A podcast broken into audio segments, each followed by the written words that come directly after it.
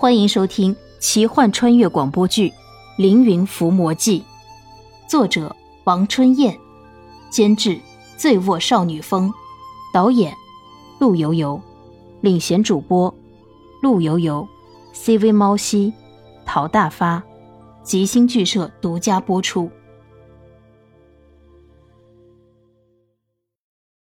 第二天天色大亮，莲溪醒来，发现露水并不在身边。他来到神像面前，上香道：“啊，多谢上仙收留一晚，莲溪告辞。”莲溪骑着马，垂头丧气地走着，这路是越来越难走了。前面是一片竹林，就在小溪悠悠面前，青山隐隐旁边，竹林深处小桥曲曲。分明是一处世外桃源。马儿驮着莲溪，慢慢的走近，抬头看时，是一处篱笆院子。这一座院子门临流水，背靠青山，种树杆修竹，只是房子极其简陋。说是房子，不如说是盆子。四面都是用竹子搭建的，屋顶是宽大的树叶。莲溪下马，轻轻地敲了敲低矮的院门：“你好，有人吗？”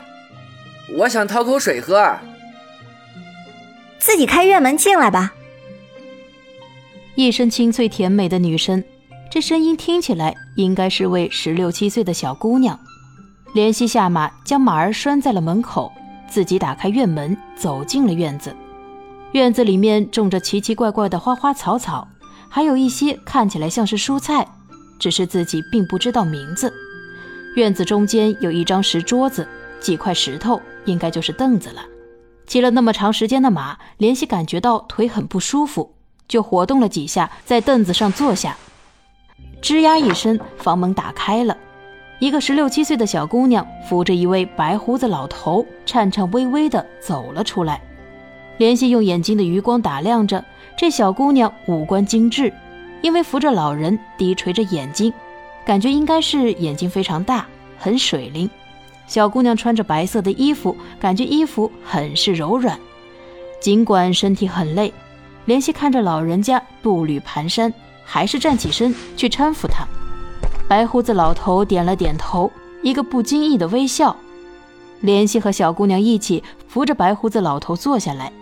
怜惜觉得小姑娘和白胡子老头怪怪的，哪里不对呢？哦，衣服，小姑娘穿着丝绸的衣服。白胡子老头的衣服也是丝绸的，这可和他们住的房子很不般配。石桌上面有一把陶制的水壶，几个用竹子做成的茶杯，这茶杯上雕刻着奇怪的兽纹。小姑娘为莲溪倒了一杯水，莲溪看到竹子茶杯里面的茶水是碧绿色，碧绿色的茶水，难道有毒？莲溪毕恭毕敬地将茶杯递给了白胡子老头。老先生，您喝水。白胡子老头接过水杯，慢慢的喝水。哈哈哈哈！这位公子好啊，很懂得尊老爱幼啊，知道长幼有序，孺子可教也。小姑娘又为莲溪倒水，这莲溪接过茶杯，对小姑娘笑了笑。哎，谢谢姑娘。然后将碧绿色的茶水一饮而尽。怜惜口很渴，刚刚看到白胡子老头喝了水，应该是没有毒，所以便一饮而尽了。没想到这杯水的味道如此古怪，苦涩，还有一点点麻。怜惜想歪头吐了，却没想到那白胡子老头突然以极快的速度拖着怜惜的下巴向上一点。怜惜这就把水给吞下去了，怜惜的眼珠转了几下，觉得自己是不是该像《水浒传》里面武松那样被孙二娘的蒙汗药麻翻？但是怜惜想多了，没事儿，反而是神清气爽。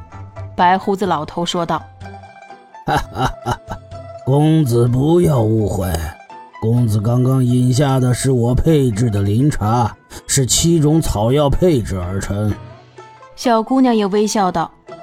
刚才公子的表情好像是要死了，好夸张，好浮夸呀！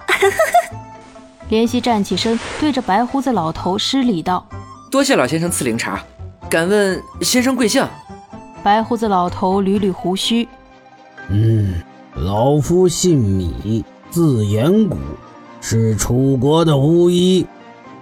巫医，在奴隶社会时候，巫医不仅仅是医生，还有一套特别的巫语，据说可以和上神交流，所以巫医的地位非常高。这个也就是为什么他们可以穿着丝绸的衣服，而这个房子则是他们采药的临时住所。樊城急忙再次施礼道：“失敬失敬，原来是米先生，在下是……”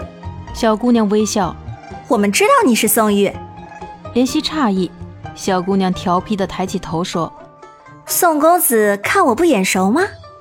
怜惜仔细的看着这个小姑娘，确实眼熟。小姑娘微笑道：“我叫宫西颜翠，大家都叫我小翠。宫里服侍宋公子的小斐是我的双胞胎姐姐。”小翠这样一讲，怜惜回想起来了，两个人果然很像。小翠再为怜惜倒茶。宋公子这是要到哪里呀？好像急匆匆的样子。怜惜摇了摇头：“我不知道，我什么都不知道啊。大王说我杀了我的恩师屈原，可是我不记得了，我什么都忘记了。我现在就是想搞清楚这是什么情况。”小翠一脸诧异：“屈原死了？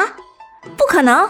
我昨天还看见屈原，屈大夫。”听小翠说，刚刚还见过屈原。怜惜长长的出了一口气，唉，屈大夫没事就好。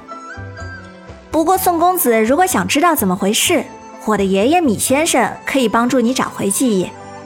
怜惜转过头看着白胡子老头米先生，怜惜好奇的问：“哎，米先生是你爷爷，你为什么不姓米啊？”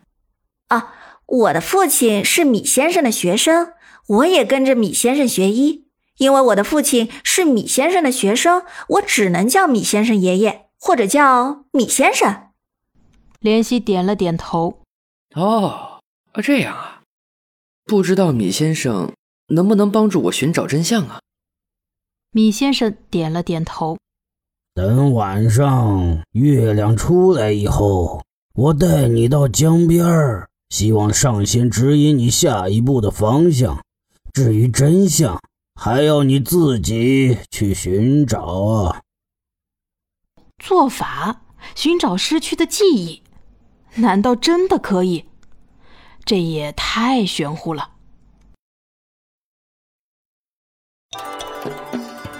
本集播讲完毕，感谢您的收听。